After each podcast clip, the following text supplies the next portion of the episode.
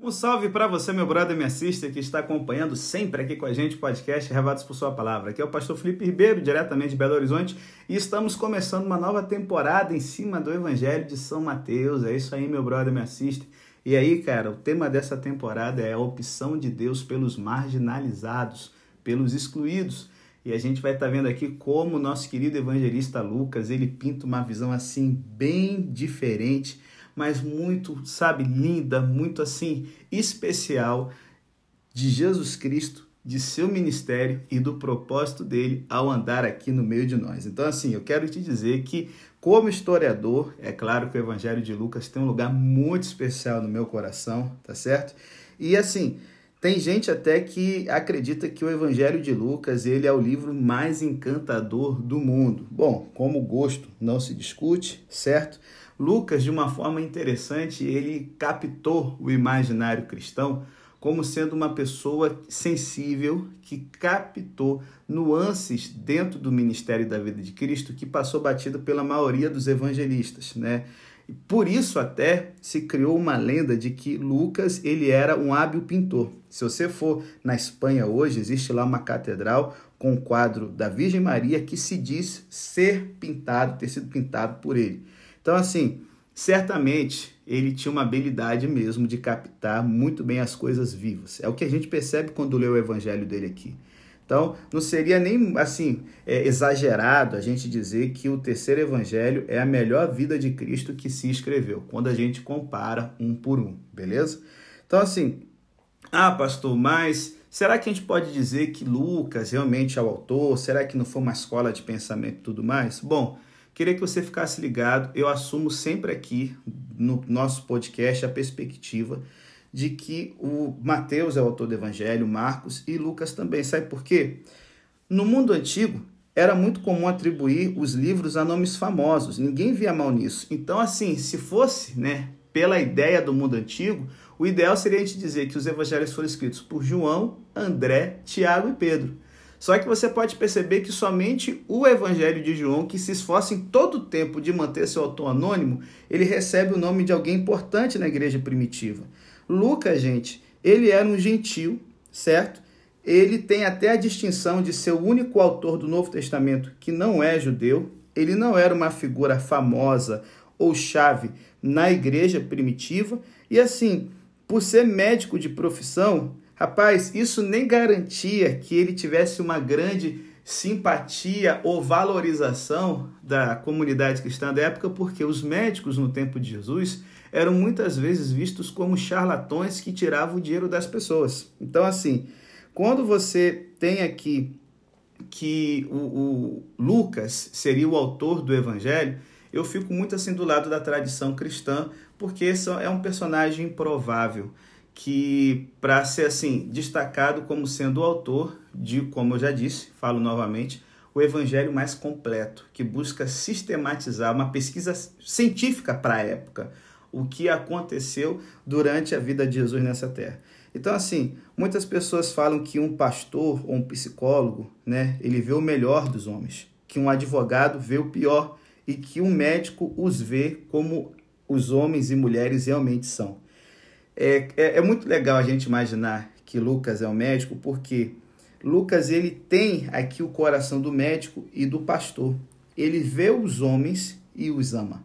É, é claro que eu estou botando pastor, porque eu sou o pastor e eu vou puxar a sardinha para minha profissão, beleza? Podia ser professor, tia, a tia do ensino fundamental, que seja. Então, assim, para quem que esse livro foi escrito? Ele é escrito, certo, para um homem romano importante, famoso, quem sabe um protetor da igreja cristã nascente chamado Teófilo, certo? E Lucas até o chama de excelentíssimo Teófilo, que é um tratamento que geralmente se dava aos altos funcionários do governo romano. Então, assim, qual o objetivo de Lucas aqui nesse evangelho? Escrever ele para contar mais a respeito de Jesus a uma pessoa muito interessada. E ele teve êxito em dar a Teófilo um quadro que deve ter aproximado o seu coração ainda mais para o Jesus a qual ele tinha ouvido falar tantas vezes. Então, assim, nesse evangelho a gente percebe o cuidado de um cientista, um cuidado de um pesquisador, né? o cuidado de um historiador. É, o Evangelho de Lucas, gente, ele é um escrito extremamente cuidadoso. O seu grego, ele é muito bom, é um dos melhores do Novo Testamento. Os primeiros quatro versículos se pode dizer que são o melhor escrito em grego do Novo Testamento inteiro. Neles proclama que seu trabalho é produto de uma investigação esmerada. E eu imagino que as suas oportunidades foram amplas e suas fontes devem ter sido muito boas. Por quê? Como fiel companheiro de Paulo, Lucas deve ter conhecido a todas as grandes figuras da igreja e podemos estar seguros de que é, ele, nesse conhecimento desses personagens importantes, ele deve ter feito ali, sabe, tipo uma entrevista, uma inquirição para que as pessoas pudessem contar, sabe, o que eles haviam aprendido, o que eles se lembravam do tempo em que estiveram com Jesus. E a gente se lembra que durante dois anos Paulo esteve preso na Palestina, na capital da província da Judéia, chamada Cesareia. Então, nesses largos dias, Lucas, que sempre acompanhava Paulo, quem sabe até como seu médico particular e companheiro de ministério, deve ter tido muitas oportunidades para estudar investigar, certo? É, todos os fatos da vida terrena de Jesus e com certeza Lucas aproveitou muito bem. Tiro por mim essa humilde pessoa que vos fala no podcast que sempre que viaja para um lugar histórico busca ali saber tudo sobre a história do lugar, ir em museu, tirar foto. Eu sou xarope nisso, certo? Por isso que às vezes os podcasts demoram com um monte de informação e vocês estão aí ouvindo, gostam. Então, assim, não é impossível imaginar Lucas nessa entoada, certo? E assim, eu vou te dar aqui um exemplo do esmero de Lucas é, em escrever as coisas com detalhes. É a forma como ele situa, como ele descreve a aparição de João Batista. Olha, ele coloca aqui pelo menos seis dados históricos importantes. No 15 ano do reinado de Tibério César, sendo Pôncio Pilatos governador da Judéia, Herodes, tretarca da Galiléia, seu irmão Filipe, tretarca da região da Itureia e Traconites, e Lisânias, tetrarca de Abilene, sendo sumos sacerdotes Anás e Caifás, veio então a palavra de Deus a João. Aqui a gente tem um homem que escreve cuidadosamente o que será o mais exato possível. E esse evangelho aqui é o evangelho feito para as pessoas marginalizadas, excluídas pela tradição judaica. É um escrito que tem como público-alvo os pagãos, os gentios. Teófilo era um gentio, como o autor, e não há no evangelho nada que um gentio não possa captar ou compreender. Se liga aí. É, ele começa a situar os fatos dando a data do reinado do imperador romano e do governador. A data romana sempre aparece em primeiro lugar. Diferente de Mateus, Lucas não está interessado na vida de Cristo como cumprimento da profecia judaica, certo? Por isso que muitas poucas vezes ele cita o Antigo Testamento.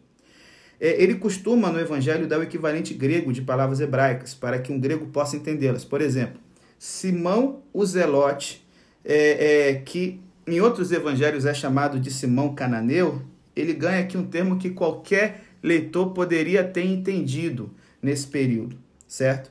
É, em Lucas, o Calvário não é designado por seu nome hebreu, Gólgota, mas sim pelo grego crânio, certo? Que significa caveira.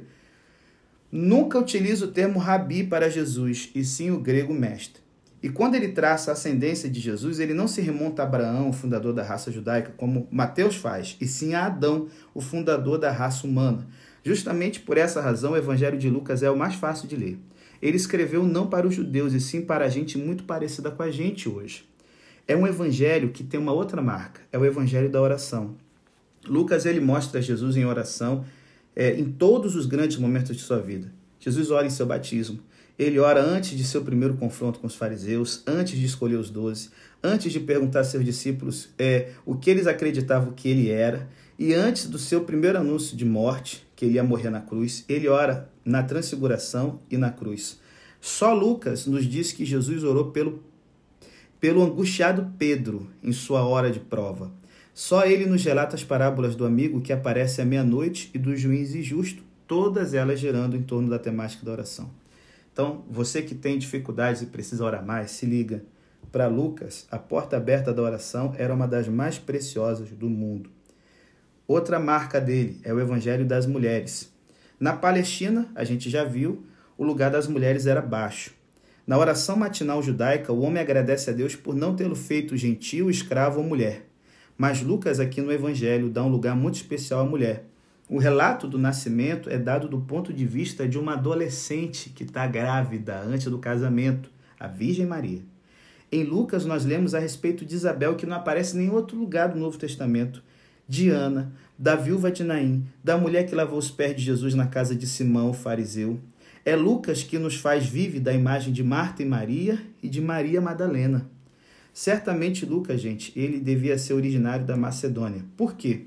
Nessa região do mundo grego antigo, as mulheres tinham uma posição mais emancipada do que em qualquer outro lugar, e isso possivelmente tivesse alguma influência em sua atitude. Tanto é que a região que a gente, né, quem já viu o filme Alexandre o Grande, vê ali a sua mãe tretando à altura do rei Filipe, certo? Então, assim, ou Roma ou Macedônia. Como ele não fala latim, mas o grego é sua língua natal, Macedônia deve com certeza aí ser o lugar de origem do nosso querido médico. E a gente tem aqui outra marca, é o Evangelho do Louvor. Nesse evangelho, a frase louvando a Deus aparece com mais frequência que em todo o resto do Novo Testamento. Esse louvor alcança seu ponto culminante nos três grandes hinos que a igreja cantou através de todas as gerações: o Magnificat, 1, 46 a 55, o Benedictus, capítulo 1, 68 a 79, e o Nunc Dimittis, capítulo 2, 29 a 32. Há algo no Evangelho de Lucas que é muito encantador, como se o brilho do céu tivesse tocado as coisas da terra. E, por fim, na nossa introdução, é o Evangelho universal. Essa é a característica mais proeminente de Lucas. Caem todas as barreiras. Jesus é para todas as pessoas, sem distinção. O reino dos céus, nesse evangelho, está aberto para os samaritanos. Só Lucas nos relata a parábola do bom samaritano, lá no capítulo 10. O único leproso agradecido, Lucas faz questão de destacar que ele era samaritano, capítulo 17. João transcreve um dito que diz que os judeus e os samaritanos não se tratam entre si, lá no capítulo 4 do seu evangelho. Mas Lucas se nega a fechar a porta para ninguém. Todos têm acesso. Olha, outra coisa. Jesus, mostra, é, Jesus é mostrado falando com a aprovação de gentios a quem os judeus ortodoxos consideravam impuros. No Evangelho de Lucas, Jesus ele cita a viúva de Sarepta e Naamã como exemplos brilhantes de fé. Ele elogia o centurião romano pela grandeza de sua fé. E Lucas transcreve as belas palavras de Jesus lá em, no capítulo 13, 29. Muitos virão do Oriente, do Ocidente, do Norte e do Sul e tomarão lugares à mesa do reino de Deus. E por fim, esse é o principal objetivo, por isso que vai ser o tema da temporada. Nesse evangelho, cara, Lucas está especialmente interessado nos pobres. Quando Maria trouxe sua oferta para sua purificação, era oferta de uma pessoa pobre. Está lá em Lucas 2,24. Os, os classe média rico era cordeiro. É, rolas ou pombinhos, né, como diz o evangelho, era somente as pessoas pobres que davam. Quando Jesus, por assim dizer, mostra seus créditos ao mensageiro de João, aos mensageiros enviados pelo profeta, o ponto culminante é: e aos pobres tem sido anunciado o evangelho, capítulo 7, 22.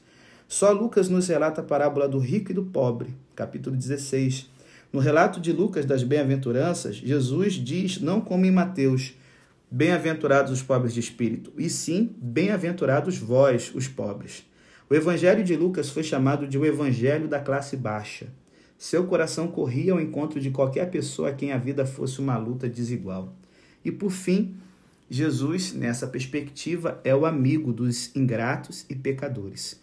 Só Lucas, que nos relata a história da mulher que ungiu os pés de Jesus e o banhou com suas lágrimas e o secou com seus cabelos na casa de Simão Fariseu, capítulo 7. De Zaqueu, coletor de impostos traidor, capítulo 19 a parábola do fariseu e do publicano, capítulo 18.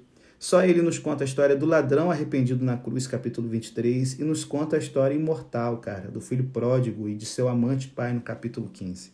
Quando Mateus nos relata como Jesus enviou seus discípulos a pregar, diz-nos que lhes recomendou que não fossem os samaritanos nem os gentios, mas Lucas omite tudo isso. Os quatro autores do Evangelho citam Isaías 40 quando dão a mensagem de João Batista: Prepare o caminho do Senhor, endireite suas veredas mas só Lucas continua a citação até a sua conclusão triunfante e verá toda a carne a salvação de Deus. Lucas, entre todos os autores dos evangelhos, não via limites ao amor de Deus. Rapaz, eu já estou aqui arrepiado só de gravar. Eu demorei a gravar o podcast hoje por causa que é, é muita coisa rica e eu não quero ficar passando mais do que 35 minutos com vocês. Mas assim, como historiador, cara, eu sou muito tendencioso, fico muito encantado com Lucas e depois de toda essa introdução, eu quero convidar você a cair de cabeça nesse evangelho, que é um evangelho muito bonito e muito especial. Então, assim, é... o que, é que eu quero fechar aqui essa primeira parte do nosso podcast. É, Lucas não se conforma com as outras histórias de Cristo, ele teve que escrever a própria. A verdadeira religião não é nunca, gente, uma coisa de segunda mão, uma história repetida. É um descobrimento pessoal. É, os quatro evangelhos são importantes, mas além de todos eles está o evangelho da experiência pessoal. Lucas havia redescoberto a Jesus por si mesmo. E sabe, nesse início do evangelho de Lucas, nenhuma outra passagem da Bíblia lança tanta luz sobre a doutrina da inspiração das Escrituras. Ninguém pode negar que o evangelho de Lucas foi inspirado pelo Espírito Santo. Entretanto, Lucas começa afirmando que é o produto da mais cuidadosa investigação histórica. A inspiração de Deus não chega às pessoas que esperam sentadas de braços cruzados só no, na oração com a mente ociosa, e sim a mente que pensa, que busca, que investiga. Para da preguiça espiritual, pelo amor de Deus, gente, eu falo isso direto com vocês. A verdadeira inspiração chega quando a mente que busca se encontra com o espírito revelador de Deus. A palavra de Deus é dada, mas ao homem que a busca. Procurem e acharão. Se liga? Então, fechou aqui o primeiro bloco do podcast para a gente entrar então nas lições que podemos tirar desse capítulo 1, que está grande, então eu vou tentar ficar aqui dentro de meia hora, as lições sobre o nascimento do Salvador. Bom, galera, hoje eu vou estar dependendo principalmente aqui de William Barclay, certo? E uma medida muito menor, nosso querido N.T. Wright com seu Lucas para Todos, beleza?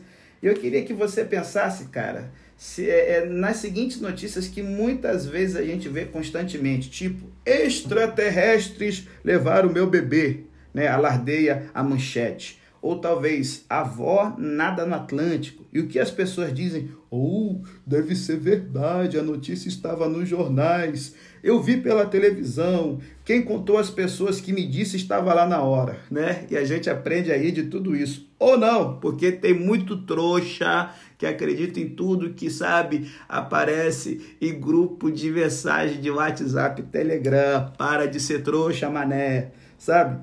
A gente, eu rio dessas coisas, porque eu sei que as notícias sempre vêm empacotadas para dizer aquilo que a gente quer ouvir. As câmeras de televisão e as correntes de zap muitas vezes enganam. E as histórias que vêm de um amigo de um amigo também podem ser ficção. Então, como podemos saber no que acreditar? Principalmente quando a gente entende que qual é o tipo de notícia que vende? É qualquer tipo de notícia e mensagem corrente de zap que traz sexo, certo? Política e religião. Se a gente fosse pensar aqui em Lucas capítulo 1 sendo contado pela galera aí de hoje, certo? A gente teria o seguinte sobre o evangelho de Jesus: Filho bastardo de popstar, certo? Ou quem sabe ali, quem fosse fazer a corrente pudesse pensar, ah, vou botar esse título aqui, ó, Princesa tem um caso secreto, né? Melhor. Ou então, Noite secreta de um rei com uma freira. Eita, rapaz, então aí que ia vender mesmo.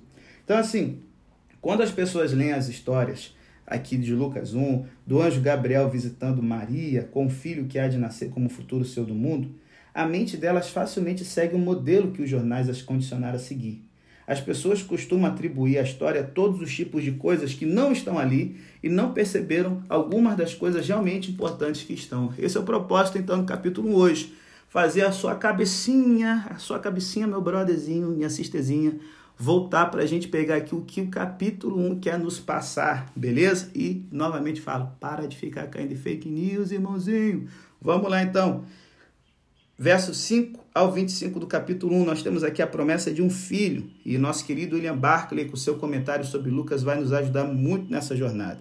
Quem é o personagem principal dessa cena? Zacarias, um sacerdote. Ele pertencia à família, à seção de Abias. Por quê? Todo descendente direto de Arão era automaticamente um sacerdote. Arão, irmão de Moisés, lá no Antigo Testamento, beleza? Não é o, o, o Arão do Flamengo, não, irmão. Fique esperto, malandragem. Então, isso aqui significa que, para os propósitos aqui é, é do Evangelho, ele está destacando isso porque havia muitos sacerdotes. Eles estavam divididos, gente, em 24 sessões. Só na Páscoa, no Pentecostes e na festa dos tabernáculos que todos serviam no templo. Durante o resto do ano, cada grupo servia duas semanas. Os sacerdotes que amavam o seu trabalho esperavam ansiosos acima de todas as coisas essa semana de serviço. Era a tarefa suprema de suas vidas. Um sacerdote só podia casar-se com uma mulher de linhagem judaica absolutamente pura. Considerava-se um mérito especial casar-se com uma mulher que também era descendente de Arão, como era Isabel, a mulher de Zacarias. Pausa, pausa, pausa. Então isso revela aqui que na genealogia que nós temos humana de Jesus, a de Mateus é a parte de José do rei Davi. A de Lucas, gente, é a parte do rei Davi, só que em algum momento a descendência de Davi casou com a família sacerdotal de Arão, que era muito comum reis casarem com famílias sacerdotais.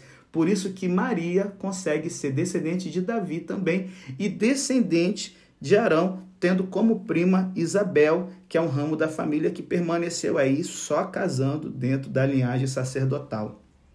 No tempo de Maria e Isabel, haviam cerca de 20 mil sacerdotes.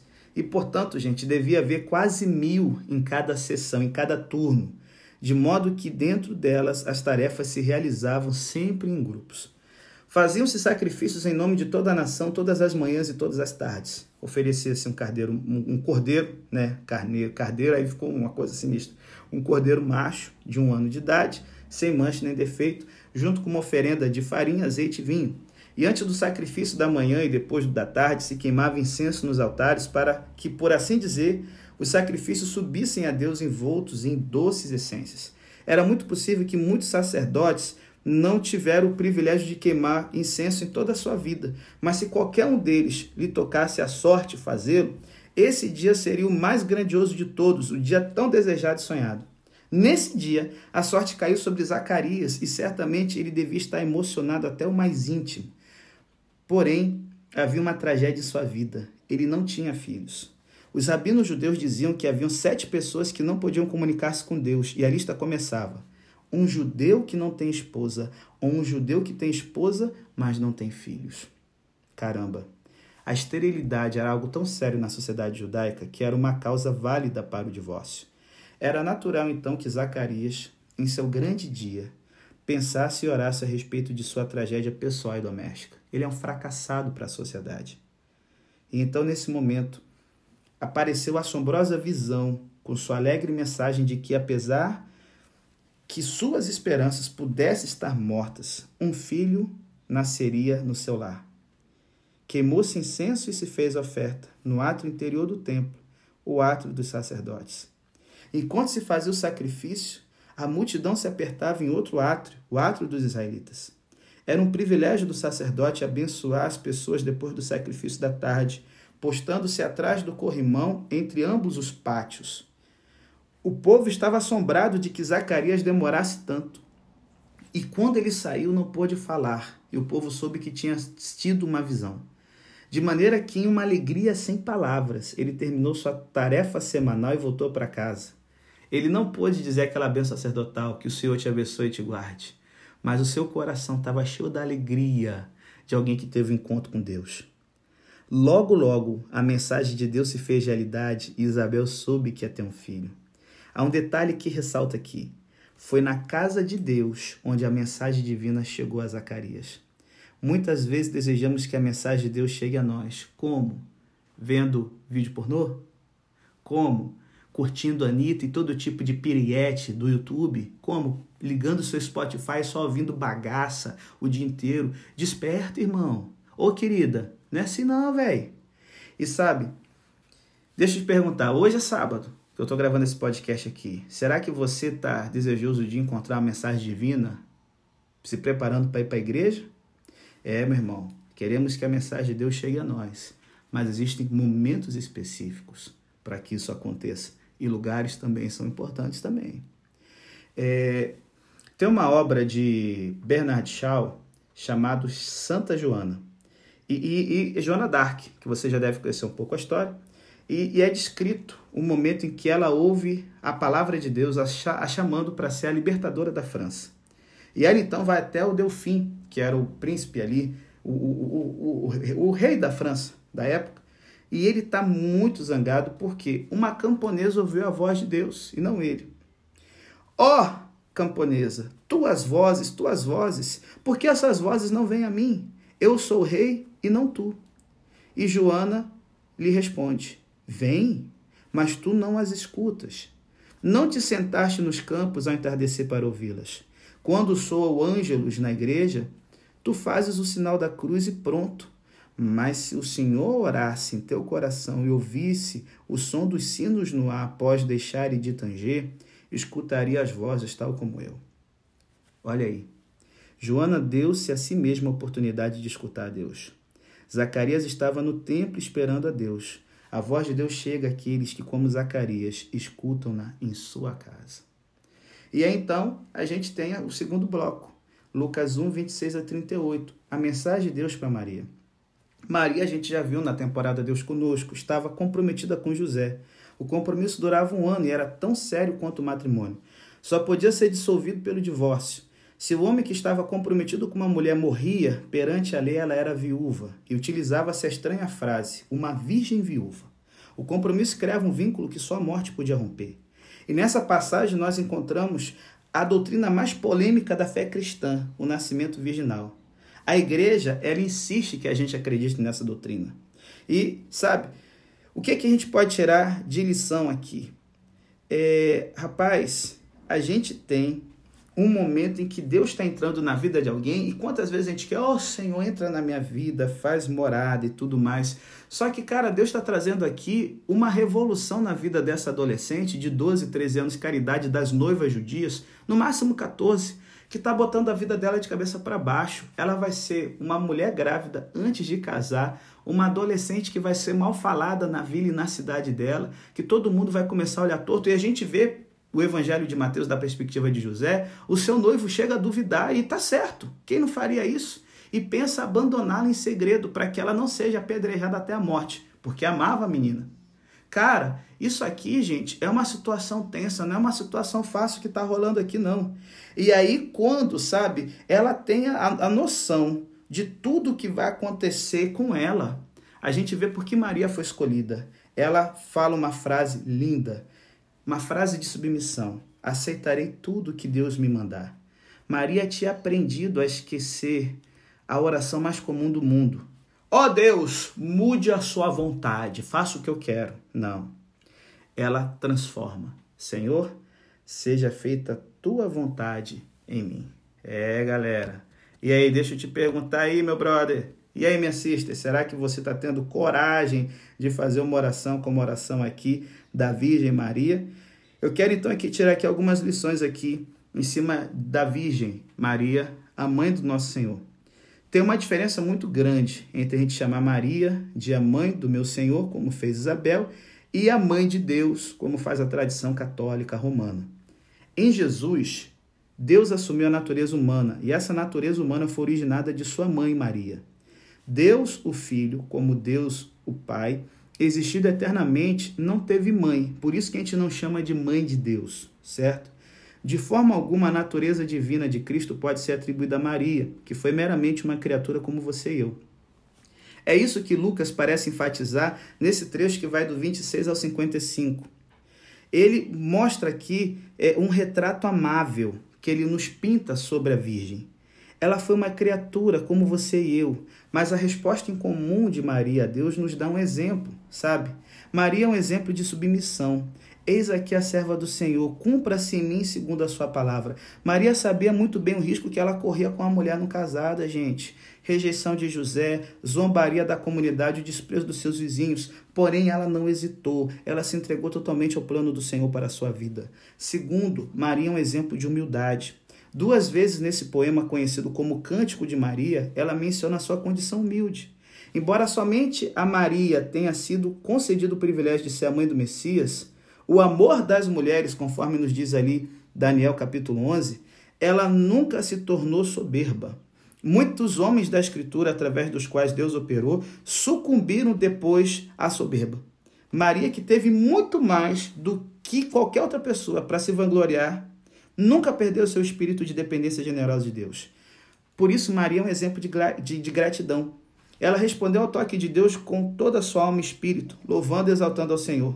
Ela viu na obra de Deus em sua própria vida evidências do seu amor por todo o seu povo e ficou emocionada com o poder, a graça, a misericórdia e a fidelidade de Deus.